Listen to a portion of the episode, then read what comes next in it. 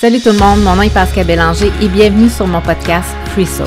Je suis une mentor, une activatrice de la transformation humaine qui illumine de par ses parcelles d'étoiles la vie des gens, qui de par sa voix et ses mots amène une vibration d'amour pour soi. Vous l'aurez deviné, j'ai le désir d'être libre, de vivre tel que je suis.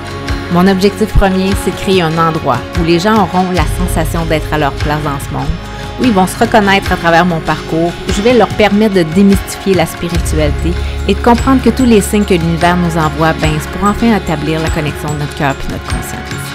Alors maintenant, allons vacher ensemble avec la vie. Bon épisode.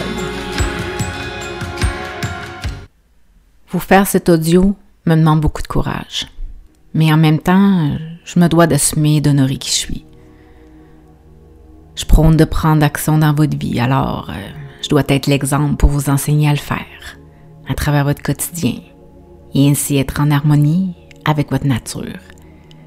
Et trouver sa nature, ben, c'est toute qu'une aventure.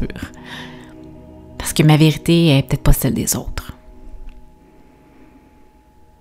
Pourquoi prendre l'opinion de quelqu'un d'autre et en faire notre propre mantra?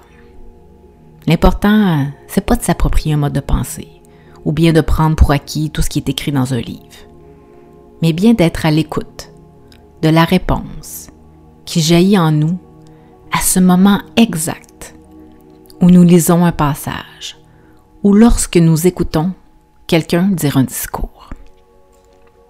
C'est votre propre réponse, celle de votre inconscient qui vous murmure à l'oreille, qui est votre propre vérité. J'ai vécu clairement quelque chose de puissant lors de l'événement Wake Up Call de mon amie Roxy il y a quelques semaines.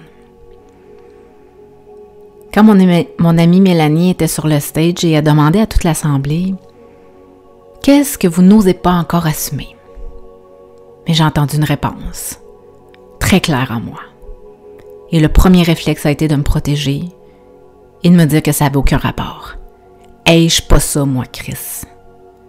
C'est exactement ce que mon ego m'a dit. Je regarde mon amie se diriger dans la salle, je tiens mon regard au sol, priant qu'elle ne vienne pas à moi parce que je suis pas prête à oser dire ce que j'ai entendu. Laisse-moi deux minutes, Mel, OK? Afin que je digère tout ça. Elle me tend le micro, puis dans un élan, prenant mon courage à deux mains, je la regarde les yeux pleins d'eau, puis je lui dis euh, Honorez pleinement mes dons. Je suis sous le choc. Pourquoi je t'allais dire ça? Je suis comme dans une incompréhension totale de, tout ce qui vient de se produire.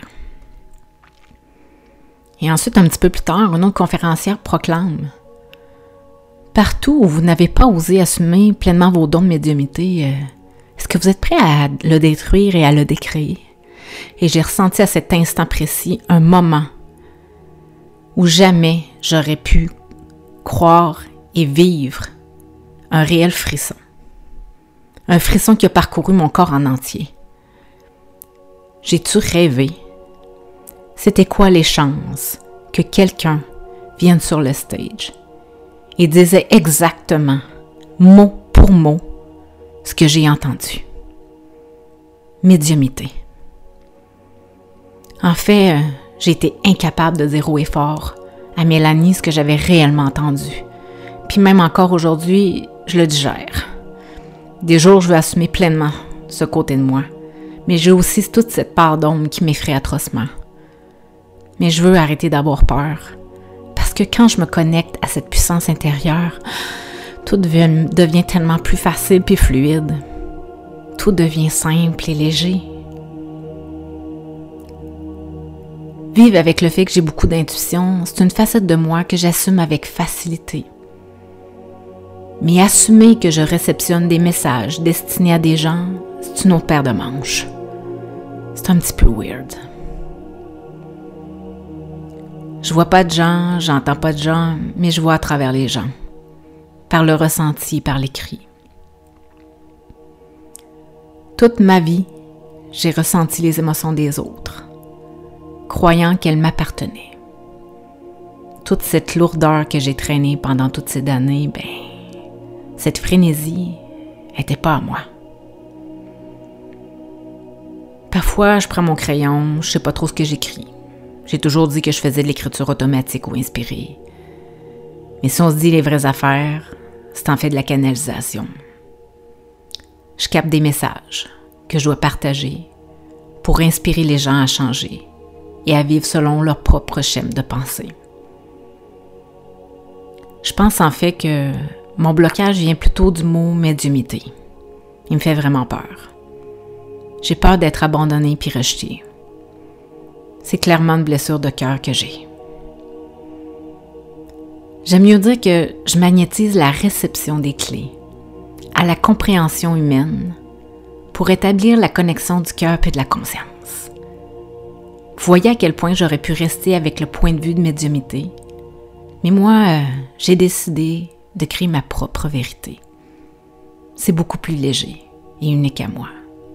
Je suis tout simplement moi. Et j'ai oublié de vous dire, à la fin de la journée, qui a complètement changé le cours de ma vie, il y a un serveur qui est arrivé puis qui m'a tendu une bouteille de champagne et qui m'a dit euh, Venez, madame, mais pour vous, j'ai pas le droit de la ramener. Ben, à cet instant, j'ai compris que c'était en fait le moment de célébrer et que je devais complètement honorer ce cadeau qui était en fait ma propre vérité, que j'étais un free soul assumé.